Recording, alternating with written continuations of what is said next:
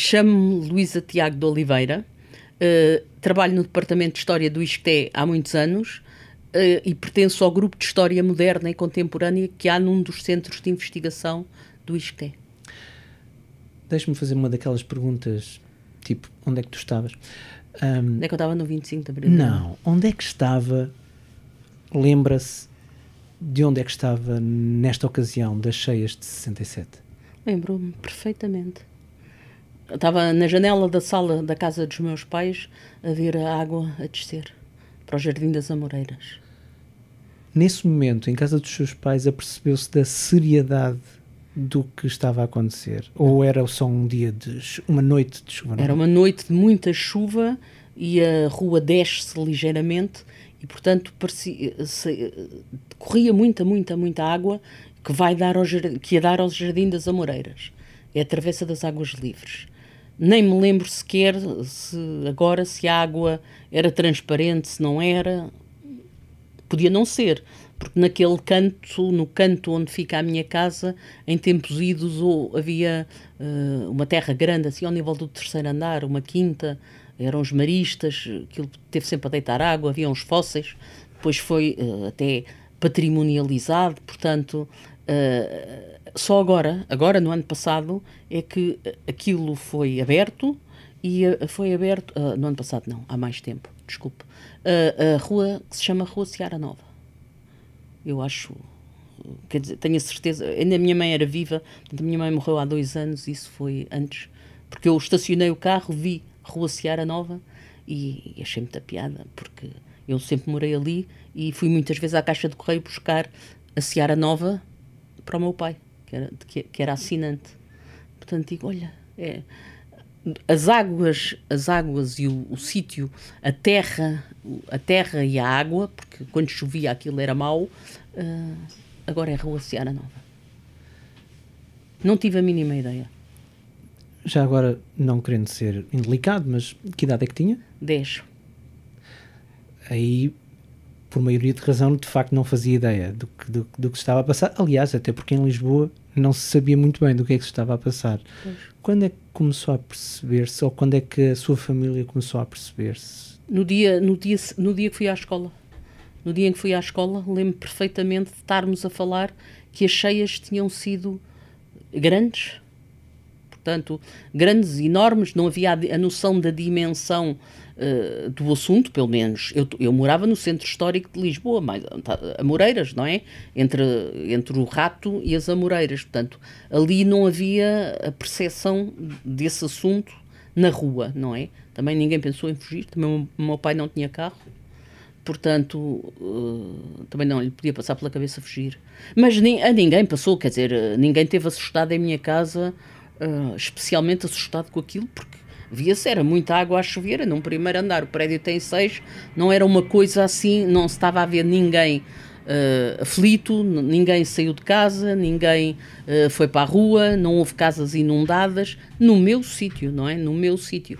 Mas lembro-me sim que depois, na, esco no, na escola, portanto, eu estava no primeiro ano do liceu, falámos disso e falámos sobre o assunto. E depois o meu pai e a minha mãe falaram muito sobre o assunto, porque o meu pai era, um, era professor universitário na Faculdade de Ciências, portanto, um bocadinho mais abaixo na rua da Escola Politécnica, era uma pessoa da oposição. Portanto, o assunto foi permanentemente debatido. Como é que pode ser um país onde há 700 mortos num dia? Que triste miséria de país, que triste obscurantismo este. 700 mortos, que é um número que ainda hoje não temos certeza, ninguém tem. É. Pois, ninguém. Pararam de contar a certa altura. Não é? Foi para, a certa altura pararam de contar, mas digamos, uh, uh, pararam aí nos 400 e tal, penso eu, não é? E deixaram de ser mais uh, contados o número de mortes, mas não. mas hoje, tendo lido eu uma série de coisas, aponta-se pelos 700 e tal mortos. Como criança que era, foi um assunto que não lhe deve ter ocupado muito a mente nessa altura. Ah, ocupou, sim, senhora. Ai, foi? Claro. Por causa dos pais. o que é que quer que eu lhe responda? quer, quer que me responda aquilo que. no ano anterior houve uma semana muito boa na, na vida da minha família. O meu primo saiu da cadeia. O meu pai passou a catrática e a minha irmã nasceu. Portanto, uh, uh, eu sou sobrinha do, da família Calbrandão, sobrinha e prima da família Calbrandão do Porto. Portanto, toda a minha vida de criança foi passada uh, a ver prisões e, e situações semelhantes. Portanto, sabia muito. Se me perguntasse se eu nessa altura sabia onde é que era a sede da PID, claro, já lá tinha ido. levar livros aos presos políticos. Sabia onde é que era Caxias, pois claro, todos os domingos. Ver o Guilherme da Costa Carvalho, sabia onde era Peniche, pois claro. Quer dizer, podia ter 10 anos, mas graças a Deus tinha a cabeça aberta.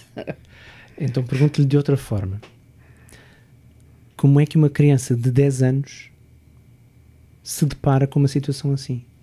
e processa uma situação assim. Não tive naquele dia vi que choveu muito, mas não tive consciência da dimensão do número de mortos, nem da, nesse dia não tive. Depois tive, mas fazia parte, digamos, daquelas uh, críticas uh, gerais ou, ou, ou, que eu ouvia os meus pais fazerem em casa. Ou analfabetismo, à miséria, uh, ao obscurantismo, ou, ou, esse tipo de situações. As pessoas que estavam sem água, que viviam na aldeia da minha mãe sem água canalizada, sem eletricidade. Portanto, não tive a noção Uh, se me perguntar se, se, se, eu achei que aquilo era um cataclismo no país na altura, não me lembro, não me lembro. Achei que era, que era uma vergonha, que era uma vergonha, que era uma vergonha do regime em que se vivia. E quando é que se debruçou sobre o assunto? Ou seja, quando é que começou a estudar o assunto?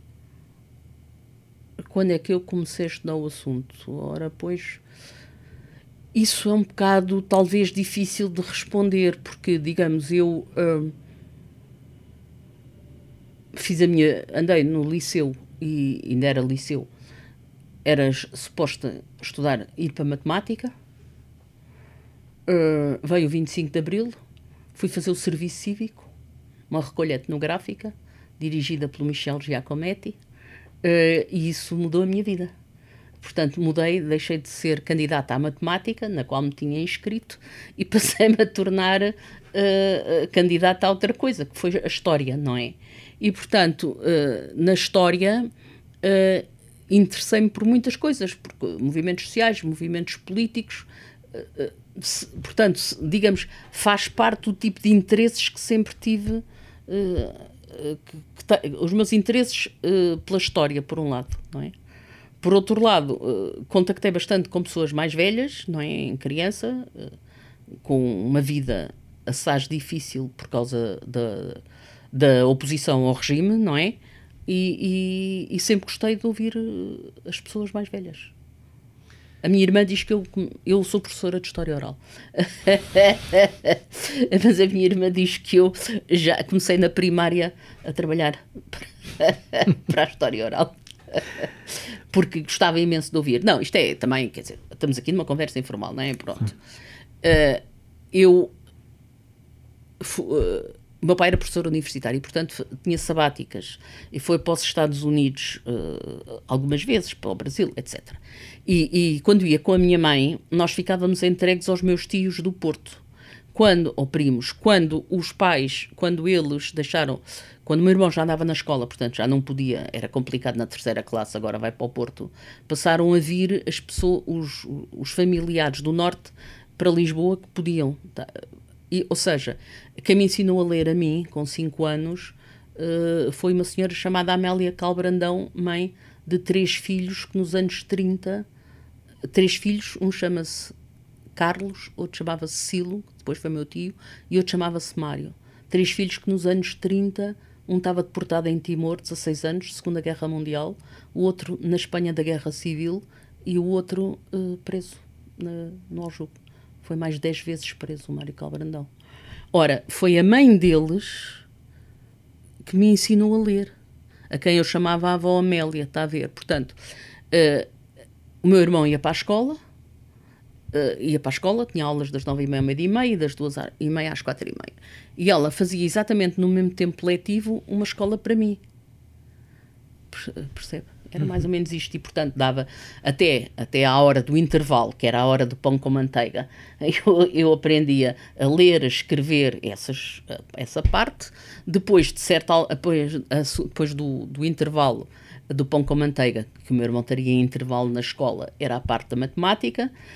E depois à tarde havia a parte uh, de uma coisa chamada Educação Cívica. Uh, havia uma disciplina chamada Educação Cívica e Moral.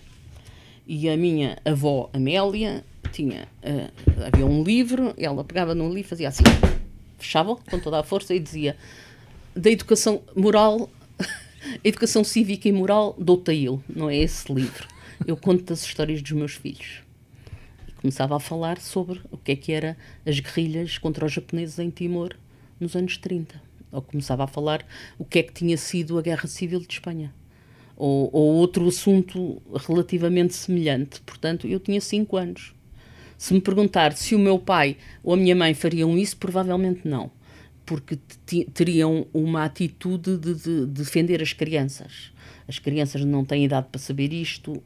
Mas uma senhora de 70 anos que tinha, que tinha visto os três filhos assim nos anos 30, não é?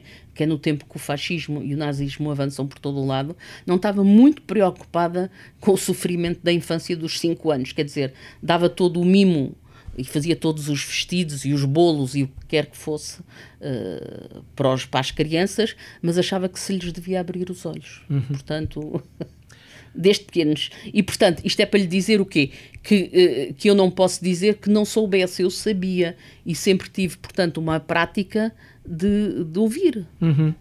Professora, quando fez aquela, aquele pequeníssimo desvio da matemática para a história, cruzou-se com uma publicação chamada Solidariedade Estudantil. Sim. Sim. Surgiu nesta altura das cheias Não, e, assim, na, na, eu sei, mas não é bem por aí, não, não foi por aí, digamos. Eu sempre terei ouvido histórias sobre a cheia, porque bastava, basta uma pessoa começar-me a falar de um assunto que tem um assunto histórico uh, para eu uh, ouvir, seja uhum. o que uhum. for. Portanto, ouvi N histórias das cheias contadas aqui e acolá e, e ouvia e estava com atenção porque me interessava. Agora, depois, como, como licenciada em História, trabalhei sobre o século XIX e depois, a certa altura, passei a trabalhar sobre o século XX. No século XX, trabalhei sobre uma experiência que é o Serviço Cívico Estudantil.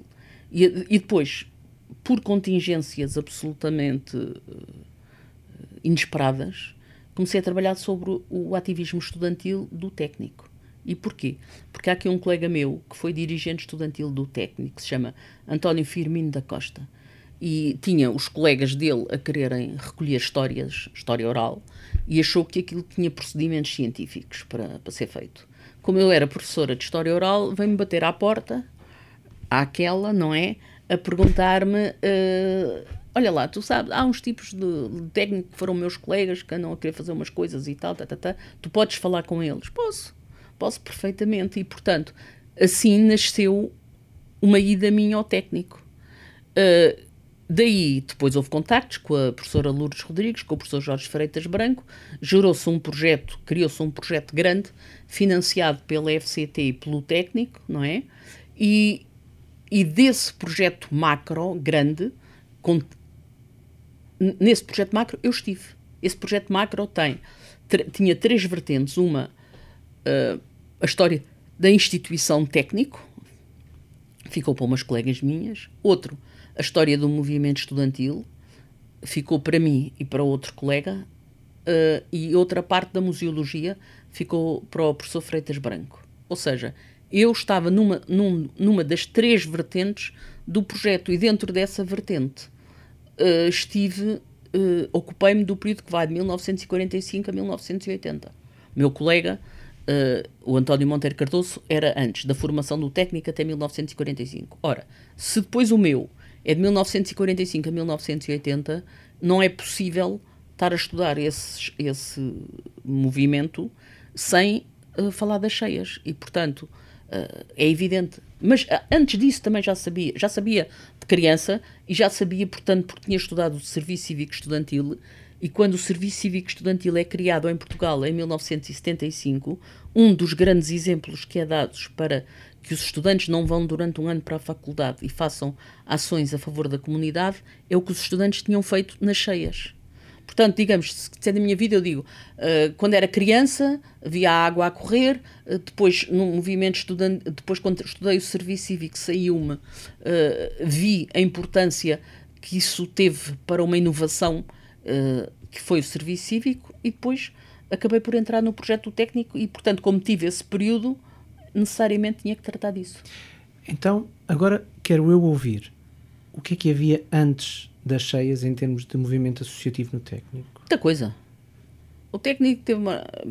Eu vou-lhe dizer da, da Segunda Guerra Mundial, foi o que eu estudei, da Segunda Guerra Mundial até 1980. O que está lá para trás uh, é outra Faça assim, realidade. Assim, da Segunda Guerra Mundial até às cheias e depois falamos das cheias. Está bem. Pode ser? Pode. Da Segunda Guerra Mundial até às cheias. Segunda Guerra Mundial é uma viragem. Uh, é uma viragem para o movimento estudantil do técnico, mas que era uh, reduzido, moderado, nada de especial. Uh, a primeira ação em que fortemente se envolve o movimento estudantil do técnico, ou a associação de estudantes, precisamente, é uh, numa luta contra um decreto uh, que saiu em uh, um decreto 40.900 que saiu em 1956, se não me estou a enganar uh, na data exata. E, hum, que decreto era esse? Era um decreto que cerceava a autonomia das, das associações de estudantes e que obrigava a que os seus órgãos dirigentes fossem sancionados pelo Estado e, e proibia a, a colaboração internacional das associações de estudantes. E, portanto, os estudantes reagiram, Uh, e nessa reação, os, os, os estudantes do técnico foram importantes, uh, muito importantes. Uh, é o tempo em que eram dirigentes do técnico Prostes da Fonseca e João Cravinho, o deputado João Cravinho, não é? por exemplo, essa, essa batalha foi ganha pelos estudantes, mas também foi ganha porque porque tinha que ser, não é? Quer dizer, tô, sem, sem menosprezar a força do movimento estudantil, era, uh, era uma reação a uma, a uma atitude muito mais uh, uh, autoritária do Estado Novo do que, as, do que as atitudes anteriores. Portanto, era natural e os estudantes tiveram o apoio, por exemplo, em Coimbra, dos professores todos, e houve professores da União Nacional que levaram à Assembleia Nacional o caso. Portanto, solidários com os estudantes. Não é exatamente. Eh, é um movimento que serve para politizar muitos estudantes, mas que tem uma pluralidade de pessoas, inclusivamente do regime, a defendê-lo, não é? E, portanto, ganharam. O decreto 40.900 eh, foi suspenso. E sabe onde é que está o, o abaixo-assinado?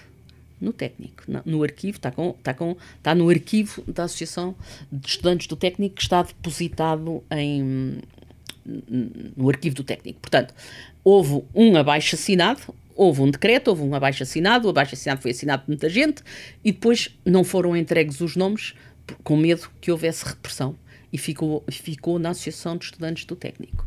Uh, isso, isto agora deixa-me cá fazer um parênteses, é que foi uma grande descoberta para nós, foi descobrir o, o ouro mesmo na Associação de Estudantes, estava lá mesmo, sem os estudantes saberem que o tinham. Pronto, isso foi uma luta importante.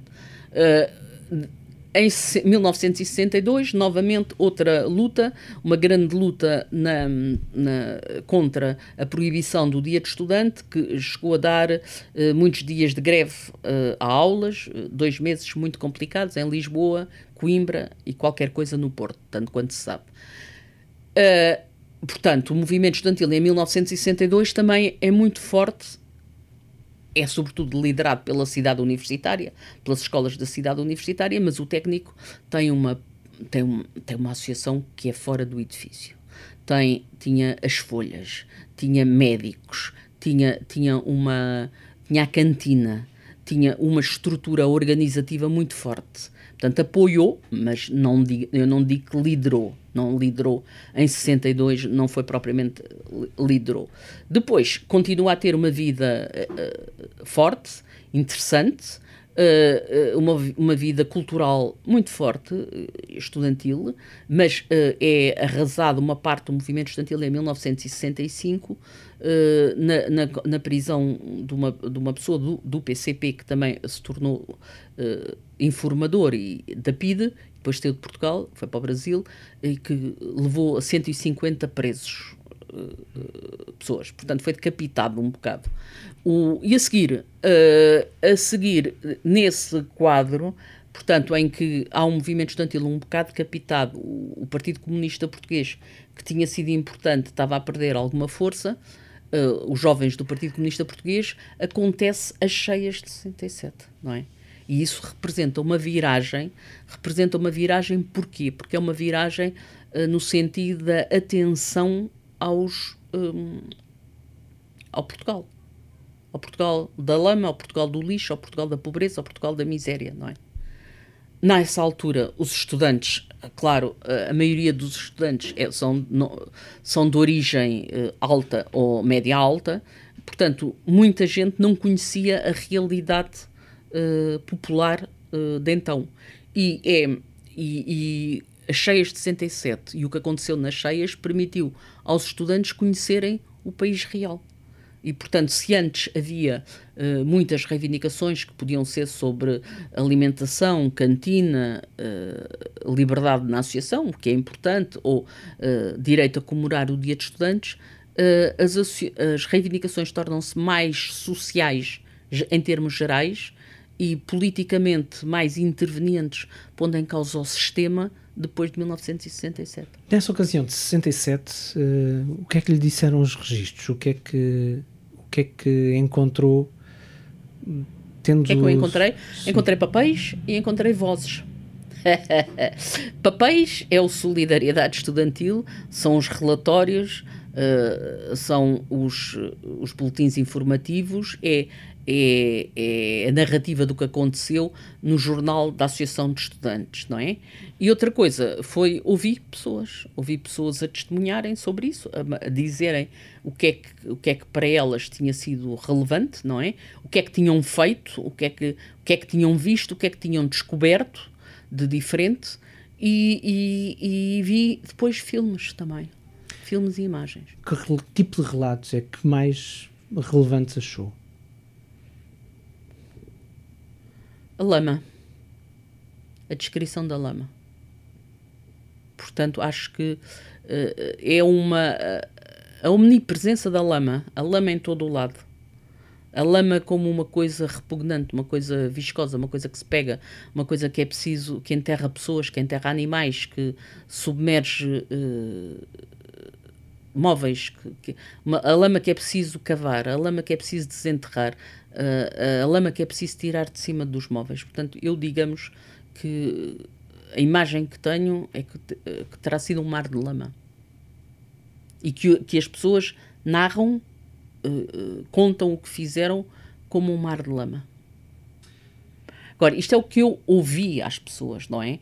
Uh, hoje, por exemplo, tendo lido mais coisas que têm saído, agora vi um trabalho sobre cheias que saiu na revista Finisterra, portanto, dão muita importância à, à questão das vacinas.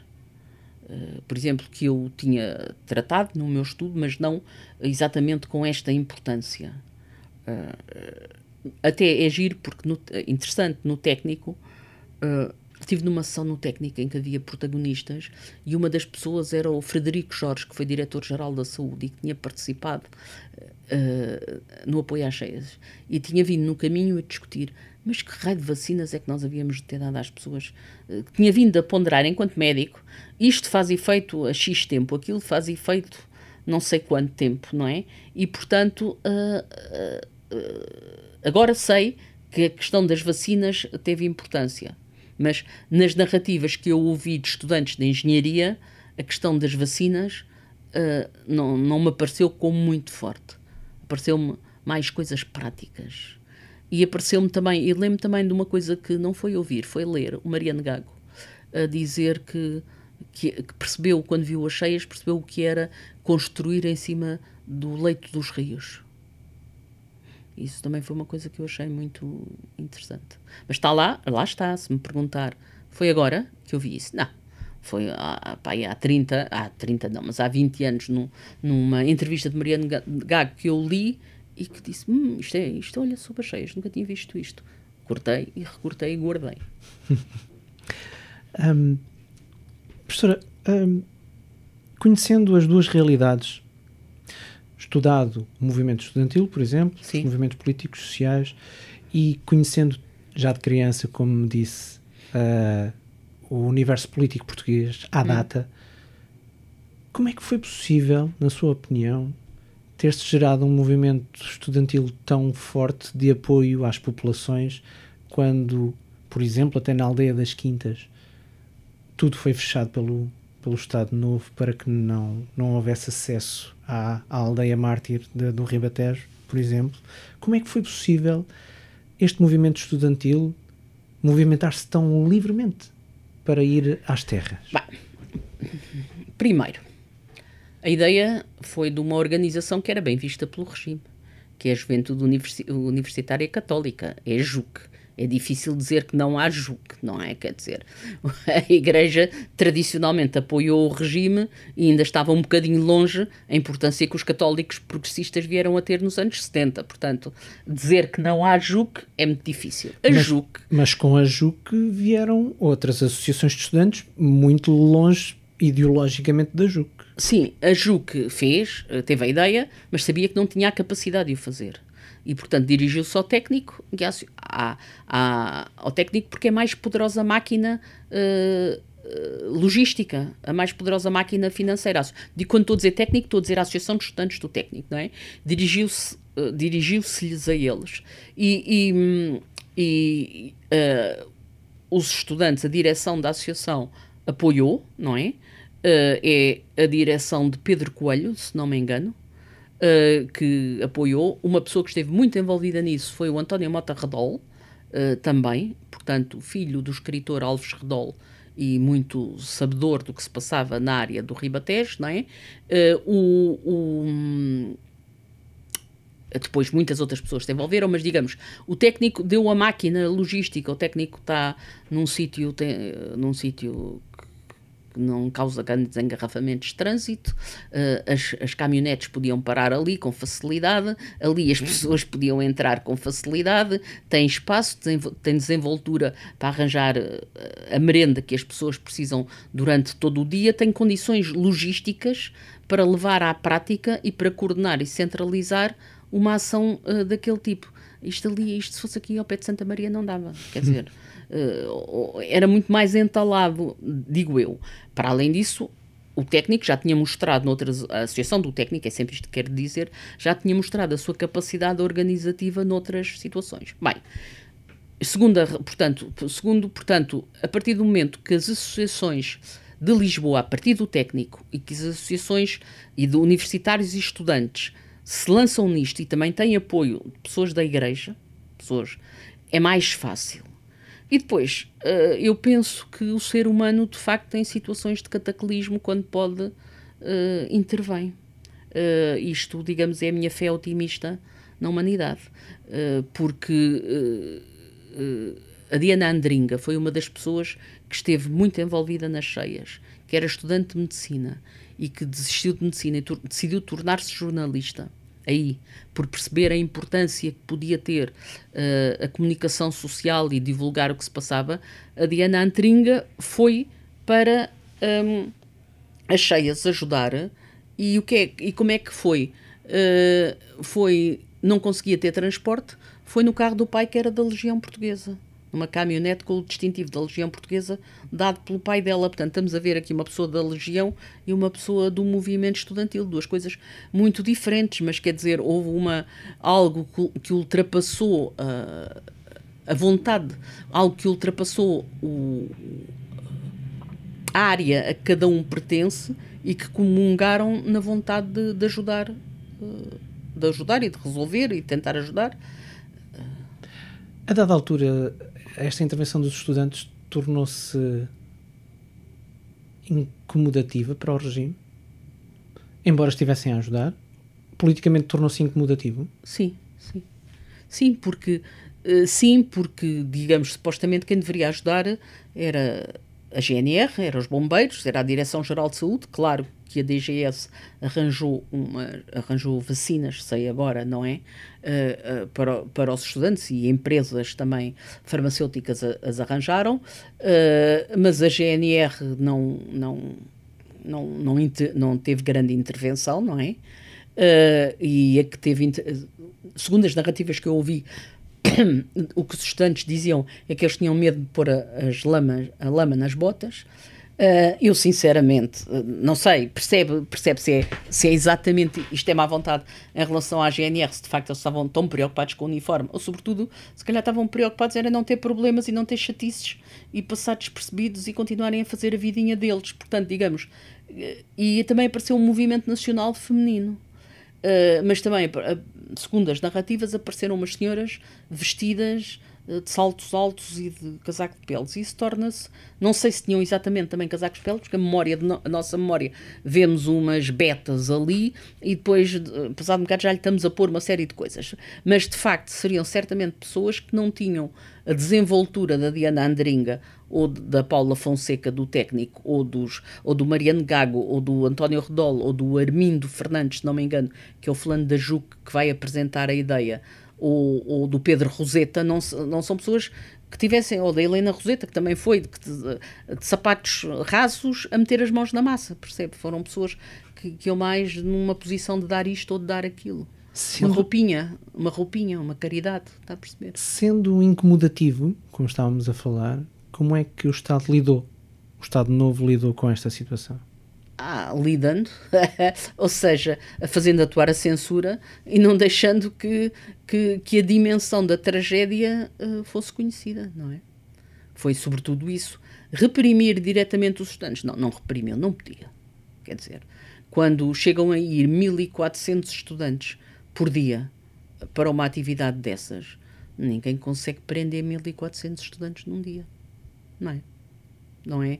Uh, eh, 1400 estudantes num dia durante 15 dias, o número, os estudantes fizeram umas contas ao número de horas de trabalho e dão 44.078 horas de trabalho uh, lá, portanto, não, quando um movimento se toma uma dimensão destas e é por um gesto que obviamente é percebido por, pelos outros como de solidariedade, não é muito fácil reprimir. Para reprimir é preciso saber. Não é que a polícia não soubesse, também sabia, não é? Mas quer dizer, há técnicas, há maneiras, há, há separações, agora não entram, uh, agora. Não é? Mas, quer dizer. Mas soube se houve pressão, ou seja, reprimir não. Não diz que houve, não, não houve detenções. Não houve detenções e não houve, não houve não pancada. Houve, e não houve pressão? Não sei se as associações de estudantes eram muito sensíveis à pressão mas sei certo que houve, não seriam, mas... mas sei que houve de facto uma certa pressão. Não me estou a lembrar bem da história, mas sei que houve uma certa pressão uh, sobre algumas pessoas que foram chamadas uh, sobre um, um dos dirigentes. Eu disse que era o Pedro Coelho, o presidente da associação, mas também há uma outra pessoa muito importante uh, nessa altura na associação.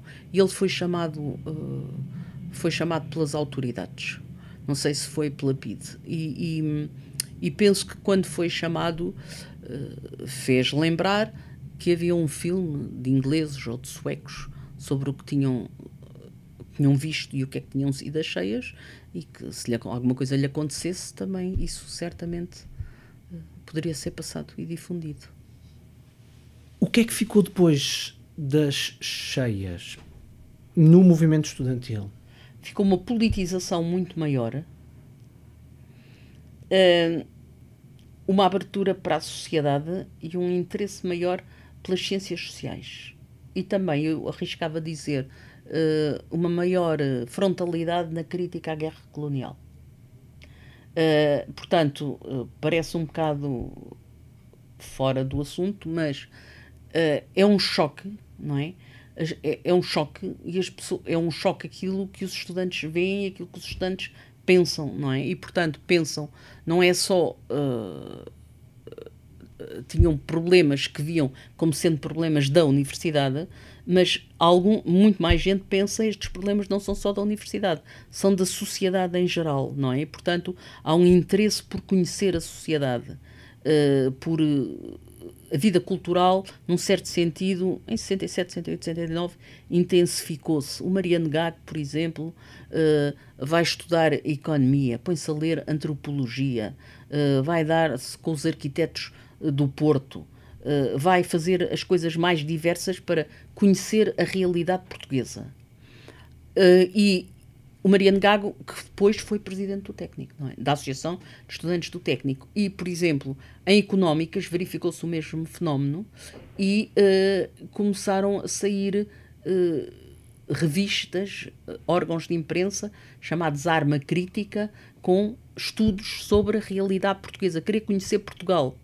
E é, não é só o saber da universidade ou da matéria específica de engenharia mecânica ou de engenharia química ou de farmaco, farmacopeias ou de, ou de germanísticas. É, pode haver germanísticas, mas as germanísticas estão em letras e a letra está no país. O que é o país, não é? E, portanto, há esta vontade de abrir ao país, de conhecer o país uh, e de intervir no país.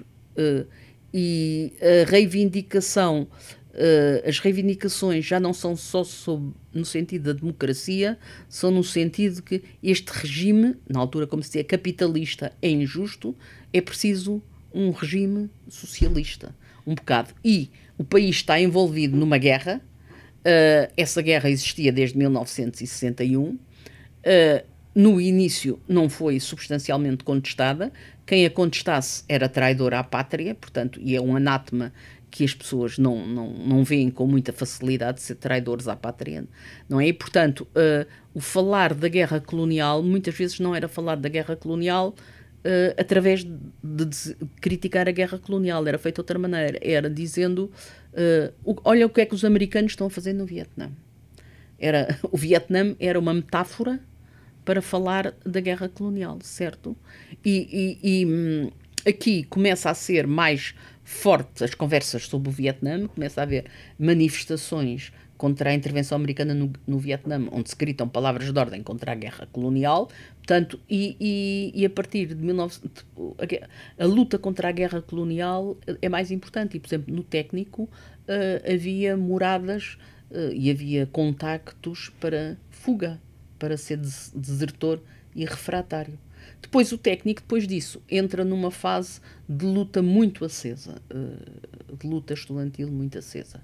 Independentemente das lutas mais gerais, eh, das lutas mais gerais eh, políticas, há uma luta interna em torno de métodos pedagógicos e em torno de várias questões. o técnico chegou a ter, agora é mesmo o técnico, chegou a ter mais de um semestre em atraso.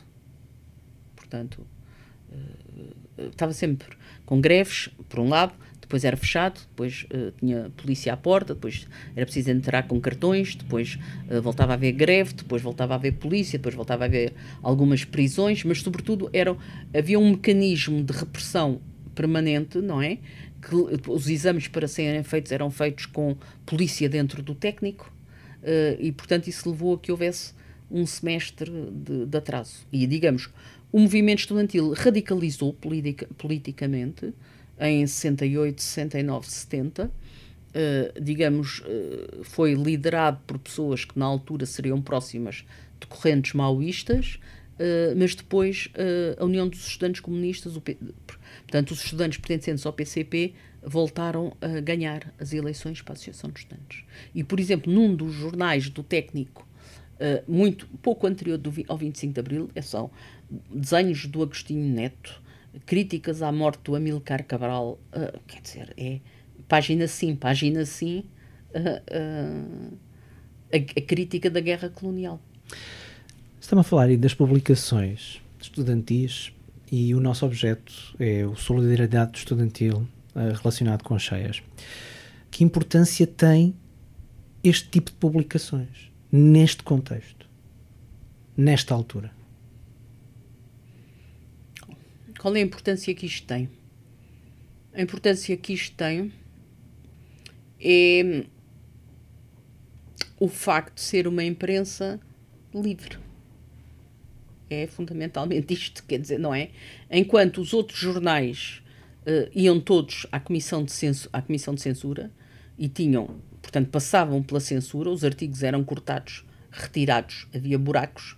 Aqui, o, os jornais da Associação de Estudantes do Técnico não iam à censura. Portanto, nem o Solidariedade Estudantil, nem os outros eh, do mesmo tipo das outras universidades de medicina, ou o Mocho da Faculdade de Ciências, ou de Letras, não iam. Portanto, digamos, é, é o poder ler uma imprensa livre, não é? Uh, e para quem tem a consciência que a outra, que a, que a imprensa que existe no país, escrita, mais a rádio, mais a RTP, todos eles sofrem os efeitos da censura, tem ali uh, um espaço onde se pode dizer muitas outras coisas e, portanto, a relação de quem lê com o que está escrito é muito diferente, porque é uma, uma relação que é mediada por saber isto não passou pela censura, não é? Uh, isto não passou pela censura, portanto, dizem outras coisas, dizem de outra maneira, falam de uma maneira, falam de uma maneira nova, e, e, o técnico, a Associação de Estudantes do Técnico, como outras, tinham muita preocupação em distribuir a sua informação. E faziam grandes tiragens, por exemplo, do Solidariedade Estudantil ou de outras publicações, uh, para difundir, para dizer o que é que os estudantes estavam a fazer. E nas suas publicações também escreviam e punham notícias sobre greves ou movimentações. Obviamente, não havia o direito à greve, portanto, sobre greves clandestinas que tivessem a existir, davam notícias delas. Portanto, havia uma relação entre os estudantes e a sociedade que se procurava que fosse bionívoca e que esses órgãos de imprensa as diziam porque não estavam sujeitos à censura. Hoje nós olhamos para esses órgãos de imprensa e se mostrar isso uh, a qualquer pessoa, digamos, uh, Aqui, é um, aqui no ISCTE, um aluno de História pode olhar para aquilo. Uh, agora, se eu mostrar a um aluno de Gestão de Empresas, ou um, um aluno de Medicina, ou um aluno de, outro tipo qualquer, ninguém lê aquilo. Porque, quer dizer, aquilo são, sei lá, 100 linhas por página, uma mancha gráfica como absolutamente compacta, uh, densíssima, é, é, feita às vezes para caber, caber, uh, caber o recinto na betesga e só se gastar uma folha de papel, não é uma, uma página com dois lados. Portanto, é, não é o estilo especialmente gráfico, especialmente apelativo, não é nada, não é nada disso, nem a mancha gráfica. É exatamente o, as pessoas saberem que o conteúdo podia ser um conteúdo diferente. Livre. Livre. Por oposição, e nesta ocasião de que estamos a falar em específico, por oposição aos jornais em que, como dissemos também, se parou de contar e os números oficiais uh, pararam a dada altura e começou a falar-se de outras notícias que nada tinham a ver com as cheias, numa altura em que o Estado Novo gastava, investia muito mais na guerra colonial, também de que falou, do que nas, para erradicar as, as barracas em Odivelas, uh, logo ali às portas de Lisboa. Uh, isto por oposição, portanto, nesta altura ainda tem esse, essa importância Sim. maior, não, não digo maior no, no sentido de grandeza, mas maior no sentido mais significativa, não é? Sim, é. É claro, é claro. Uh, é, é porque uh, são dois mundos diferentes, não é? E essas publicações chegavam à população em geral? Ou ocorriam apenas dentro do meio ah, estudantil? Muito mais dentro do movimento estudantil não tenho ilusões que chegassem à população em geral. À população em geral, o que chegava era o avante. era o avante clandestino ou os órgãos que fossem maoístas e que fossem distribuídos à porta das fábricas. Quer dizer, não. Uh, os estudantes, antes de ir para férias, podiam ir ao técnico buscar uh, exemplares para distribuir nas aldeias.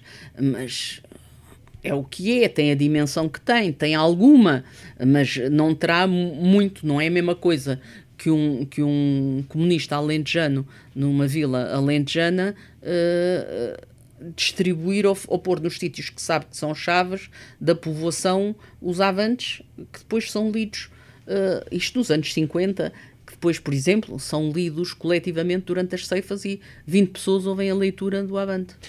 Não tome esta frase como literal, naturalmente, e peço-lhe isso. Uh, e, e, e faço em forma de pergunta porque também não é uma certeza minha, mas hum. as cheias de 67 foram o primeiro passo para a queda do regime? Não, isso também não. Por isso lhe estou a dizer. Pois não, acho que não. Então o regime durou tantos anos mais.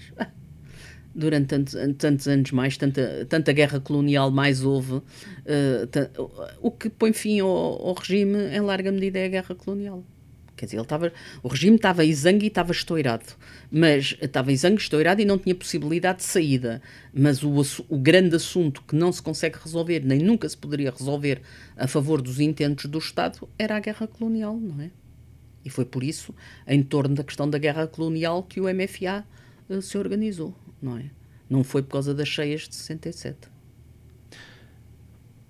É por isso que se calhar as 667 ainda são para muitos portugueses uma incógnita ou pelo menos uma coisa, um episódio é também porque não foram razoavelmente esquecido. É porque também não foram as únicas, não é? Nós estamos a falar das cheias de 67 porque eh, porque estamos a falar num podcast organizado pelo técnico, não é verdade? E o técnico eh, foi a instituição eh, mais importante no apoio à solidariedade estudantil durante as cheias. Uh, mas uh, antes houve cheias também. E os estudantes, por exemplo, houve cheias, houve casas de pescadores que tinham sido abatidas durante umas cheias dos anos 50 para 60 e os estudantes foram ajudar os trabalhadores da cova do vapor. Na altura uh, das cheias, há pessoas, não é? Há, há, na imprensa estudantil é dito vamos fazer como se fez no tempo da cova do vapor, não é? Portanto, eh, não são as primeiras, e antes destas cheias de 67 tinha havido essas da Cova do Vapor e antes era capaz de ter havido outras dos anos 50, eu acho que houve na Trafaria, em que uma, um reformatório, um, uma casa que tinha sido um lazareto ou se alguma coisa veio abaixo e depois era meninas, não sei, isso exatamente não sei, mas também já ouvi assim narrativas ao longe uh, dessa questão. E depois nos anos 80, a princípio dos anos 80, voltou a haver cheias, não é? Quer dizer, não é, é com a mesma dimensão, não, não tem nada a ver, quer dizer, são coisas diferentes. Sim. Eu tenho um aluno em História Oral que me disse: Eu vou estudar as cheias. Uh, agora, há pouco tempo, aí, há 15 dias, eu disse: Ah, ah sim, muito bem, uh, e tal. E começa a falar, a pensar que eram cheias de 67. Não, eram cheias de 83 em Cascais. eu disse: Ai, não misture uma coisa com a outra. Uh, ele diz-me: Eu disse, ele, mas porquê? Também são cheias. Eu disse: Houve mortes. Não sei, é capaz de ter havido. Olha que na outra pelo menos houve 700. É uma coisa diferente. Mas é uma coisa muito diferente. Mas, uh, mas apesar disso, quer dizer, apesar disso, estou a dizer que há um historial uh, de cheias, não é? Sim, sim. Uh, Portanto, ainda assim fez pouca moça, é isso que me diz do, no regime?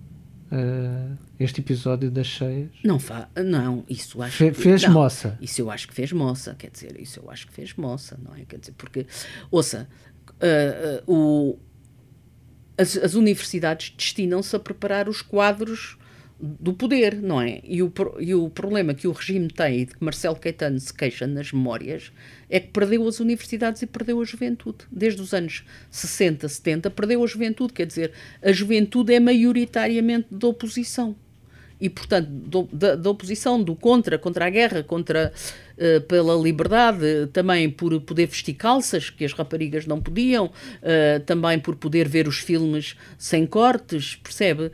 Por uh, ter liberdade e poder viver uma cultura juvenil que não, que não era possibilitada. Portanto, quer dizer, por isso, pela guerra, pela falta de liberdade, a, ju a juventude, de um modo geral, não estava com o regime. E, portanto, nesse sentido, as cheias são importantes porque é um fator de abertura e de politização das juventudes e um regime que não consegue hegemonizar as universidades com calma, com calma e, e, com força, a prazo vai estar perdido, porque depois quem é que vai ocupar os quadros, não é?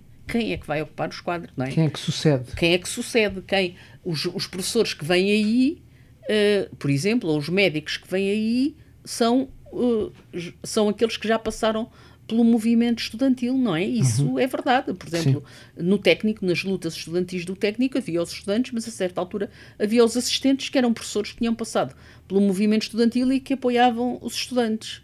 Quando uh, em Portugal, depois do 25 de Abril, se cria o Serviço Médico à Periferia, um ano em que os médicos, para serem médicos, tinham que estar pelo país inteiro a fazer medicina em quadro comunitário, uh, pois uh, estas pessoas que fizeram isto tinham vindo do movimento estudantil de medicina, não é? Portanto, quando se cria o Serviço Cívico Estudantil, vai-se buscar o exemplo das cheias.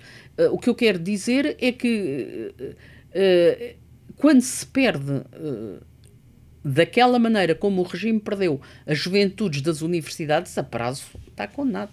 Se é no dia 74, a 72 ou 76, não sei. Não, não sei como é que é, não é? Mas, de facto, quem pôs fim ao regime, uh, por muito que isso, por muito que, digamos, na nossa lógica, uh, nós gostávamos agora de dizer, nesta conversa, ah, foram os estudantes. Não, não foram os estudantes. Eu gostaria de dizer, atenção ao princípio da minha conversa, ah, foi a oposição, a oposição dos meus pais e dos meus tios e dos meus tios. Não, não foi. Foi o MFA que pôs fim ao, ao, regime, é outra coisa. Agora, o que se pode dizer é que o MFA conseguiu uh, que o 25 de Abril uh, vencesse sem sangue uh, e com o apoio generalizado da população, porque o terreno estava preparado. E, digamos, e num instante surgiram coletividades, e num instante surgiram comissões uh, para substituir o poder autárquico, e, no entanto, surgiram embriões de sindicatos. Porquê? Porque havia uma cultura e uma estruturação dessas forças que, na alto, que quando se abriu um espaço puderam vir à tona e ocupar lugares, não é? Ocupar lugares, postos, trabalhos, etc. Portanto, a dinâmica estudantil uh, ou a dinâmica da oposição uh, foi importante. Quer dizer, o, o, o, uh, o neorrealismo, por exemplo, eu posso ir para o neorrealismo, mas quer dizer, os livros do Alves Radol tinham uma tiragem enormíssima na altura. Os livros do Manuel Fonseca tinham uma grande tiragem. O Soeiro Pereira Gomes tem uma grande tiragem. Toda esta cultura permite depois que o 25 de Abril tenha uhum. a força que tem os movimentos sociais. O José Afonso, o José Afonso era um cantor, não é? Que ia a coletividades, como aquela Sociedade da Fraternidade Operária Musical Grandulense, que dá origem ao Grândula, como vai uh, a Associação do Técnico, a Associação de Medicina, a Associação. Portanto, digamos, o José Afonso é um homem uh, importantíssimo para o 25 de Abril. Foi ele que fez o 25 de Abril? Não, não foi. Mas uh, foi uma canção dele que foi o sim, que, que, que se tornou, que foi a senha. E, e não é por acaso, quer dizer, é porque quem escolheu a canção do Grândola tinha a preocupação de escolher um referente do cantor de intervenção para a população perceber que aquilo não era uma abrilada, uma golpada uhum. dos militares qualquer. Era, era uma, uma, coisa, coisa séria. Era uma coisa para a esquerda. Era uma coisa para ir para a esquerda. Uhum. Percebem? Sim. E, portanto, ora, o José Afonso é um, o José Afonso é um oposicionista. Portanto, os militares do MFA vão buscar as referências da oposição, a referência musical uh, da canção da intervenção.